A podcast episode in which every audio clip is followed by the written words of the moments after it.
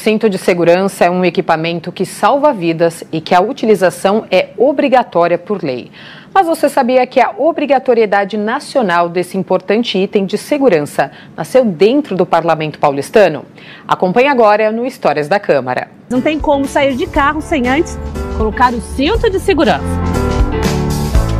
E você sabia que essa simples ação que salva vidas, antes de chegar a todos os brasileiros, começou a ser pensada aqui no Legislativo Paulistano? Então vem comigo e embarque nessa viagem de conhecimento agora no Histórias da Câmara.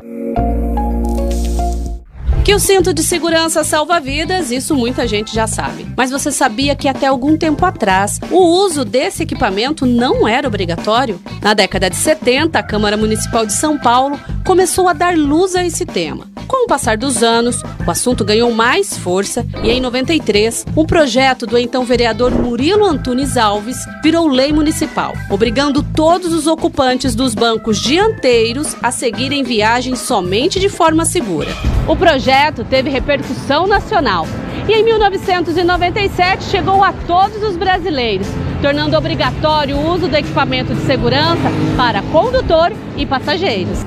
Estudos comprovam que a utilização do cinto de segurança no banco da frente pode reduzir o risco de morte em 45%. Já se utilizado no banco traseiro, essa redução pode chegar a 75%. Tá vendo? Mais uma lei que nasceu aqui na capital paulista e se expandiu pelo país. Te vejo no próximo Histórias da Câmara. Ah, e não se esqueça de usar o cinto de segurança.